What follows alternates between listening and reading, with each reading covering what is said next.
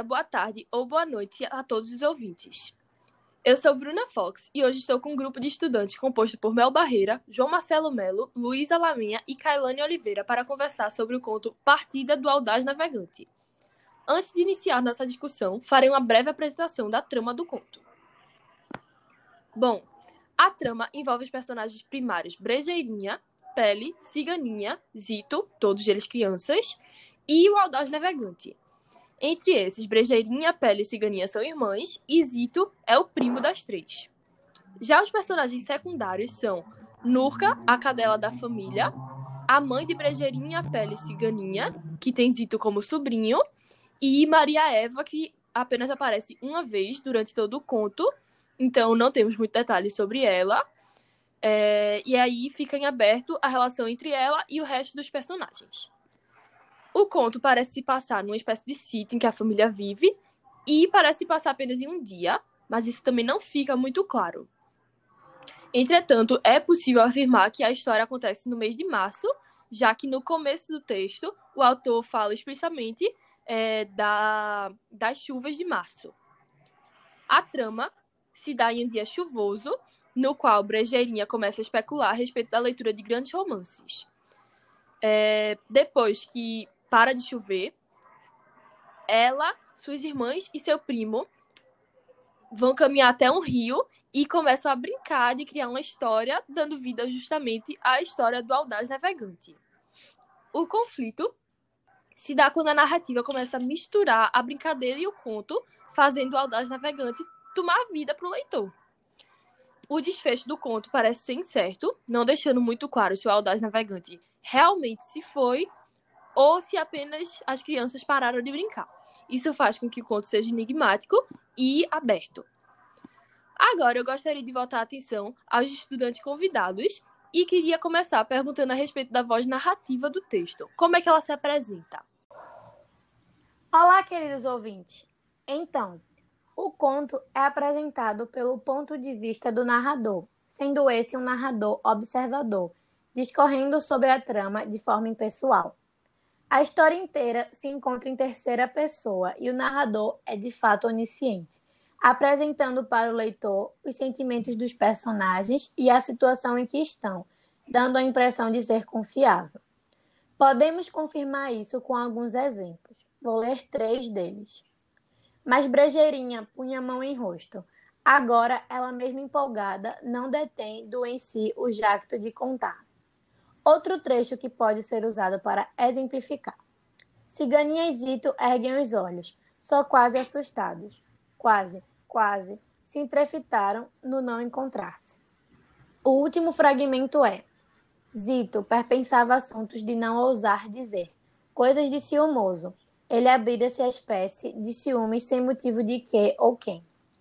Esses fragmentos trazem muito a temática acerca do sentimental, com as expressões e construções acerca do ciúme de Zito, a empolgação de Brejeirinha, a construção quase assustados para se referir a Zito e Ciganinha. Tudo isso acaba sendo bastante importante e influente, ajudando a determinar o papel exercido pelo narrador. Entendi. E como é a linguagem do conto? Olá a todos os ouvintes desse podcast. É, bom dia, boa tarde, boa noite. Obrigado, Bruna, pelo convite. É uma honra falar aqui.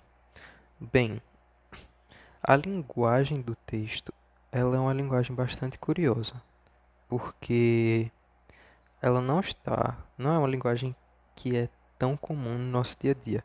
Existem muitas expressões, verbos e muitas palavras simples que a gente não tem costume de usar, a gente no, no nosso dia a dia não tem costume de usar. É uma linguagem muito difícil, é, tem muito neologismo. Um exemplo é o verbo andorinhava. No contexto, é, aos tantos não parava, andorinhava, espiava agora o xixi e o empapar da paisagem.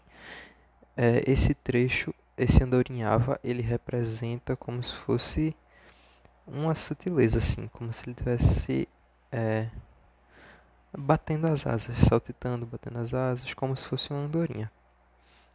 pelo menos foi a minha interpretação, né?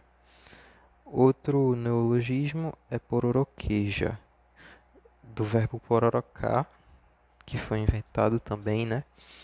É, ele representa a chuva caindo, o o fato de estar tá chovendo, sabe? A linguagem do texto também tem muitos diminutivos presentes, e eu acho que Guimarães Rosa ele fez isso para atrair e aproximar a linguagem do texto à maneira peculiar de uma criança ver e sentir o mundo de uma forma mais fofinha, simples, mais delicadinha, sabe? Justamente esse inha, esse diminutivo. Além disso, ele tem alguns arcaísmos como bátegas, é, enfim, e alguns regionalismos como muxoxa e socapa. É, há também no texto o uso do nome científico do besouro, que é Coleóptero, é justamente para representar a classe, né? o, representar o conjunto dos besouros. Isso tudo torna o texto bastante difícil de entender, é, torna o texto bastante desafiador. Independente de como você está lendo, você vai ter dificuldade, porque você vai estar tá precisando de um auxílio, de um, de um é, dicionário, enfim, mas quando eu li, eu senti que quando eu estava lendo em voz alta, o texto fluía um pouco mais, porque eu estava me escutando e prestando mais atenção ao que estava acontecendo, sabe? É, absorvendo um pouco melhor tudo que estava sendo dito ali. Mas esses foram só alguns exemplos de todos os, os neologismos, todos os arcaísmos, todos os regionalismos que estão presentes dentro desse texto, que é um texto um tanto quanto extenso, é um conto mais ou menos extenso, né? Hum, entendi, João.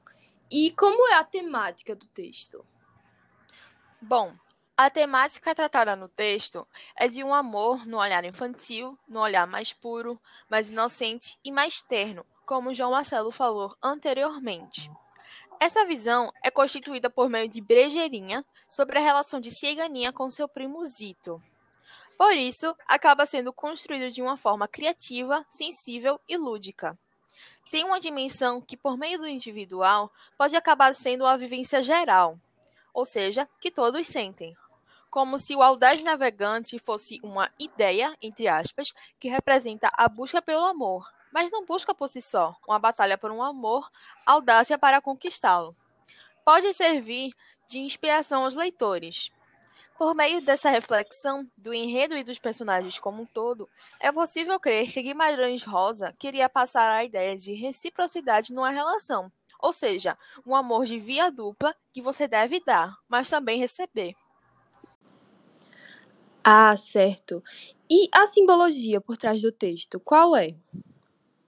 Olá, ouvinte. Bom, a simbologia do conto como um todo tem um foco nessa aparição e descoberta do amor, juntamente com a ludicidade do navegante. De maneira sutil e delicada, Guimarães Rosa traz essa questão da brincadeira como forma de descoberta por parte das crianças.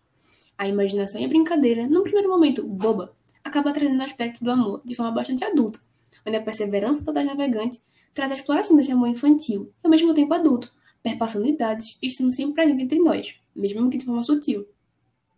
Para construir essa simbologia toda, o escritor utiliza de muitas metáforas e eufemismo, deixando mais infantil e construindo justamente a simbologia que falei agora. Um exemplo disso é o trecho em que Guimarães Rosa utiliza de uma metáfora fofa para explicar a atitude da mãe das três meninas, Ciganinha, Brejeirinha e Pele, quando ela leva a Brejeirinha para fazer carinho.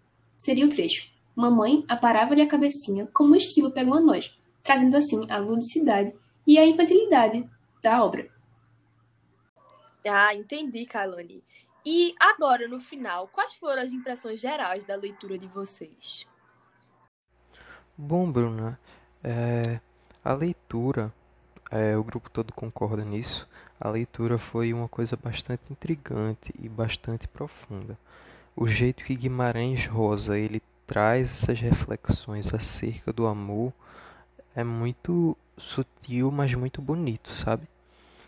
é, o jeito que ele trabalha com essa simbologia toda, com essa metáfora toda, com esse conto fantástico, né, que é o estilo do, do conto é muito bonita. Não só bonita, mas também bastante chamativo. É um texto realmente que chama muita atenção. Você fica curioso para ir atrás é, dos significados de toda essa simbologia e de toda essa subjetividade do texto. É, o, apesar disso, é um texto um, um tanto quanto difícil. É, não só pela linguagem, como eu já falei anteriormente, né?